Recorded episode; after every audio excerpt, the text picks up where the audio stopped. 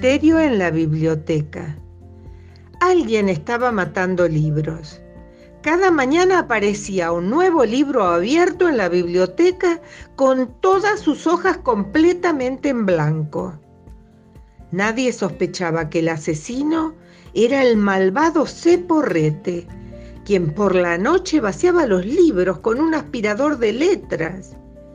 Luego la llevaba sigiloso hasta su guarida, donde con un increíble exprimidor de palabras elaboraba una especie de jugo mágico. Y es que ese porrete siempre había sido muy malo, pero también muy tonto. Y cuando se enteró de que los libros hacían a las personas más inteligentes, más listas, decidió exprimirlos para bebérselos y así volverse inteligente, listo.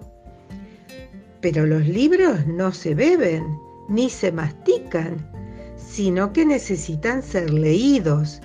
Y cuando Ceporrete comenzó a beber sus jugos de libro, se llenó de historias y palabras que necesitaban ser leídas. Y las palabras, que sí son muy listas, inteligentes, descubrieron que solos podrían ser leídas si viajaban por el cuerpo hasta llegar a la piel de ese porrete que se convirtió en un inmenso tatuaje lleno de miles de letras. Probó con cientos de jabones y lejías antes de descubrir que la única forma de quitarse las letras era leyéndolas. Así que, aunque no quería leer ni una palabra, no le quedó otro remedio.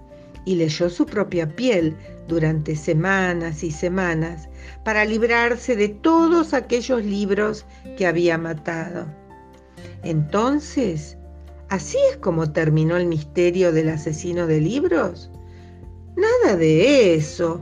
Aún hoy, cada mañana, sigue apareciendo un nuevo libro vacío en la biblioteca sin que nadie sepa cómo ni por qué. ¿Lo adivinan?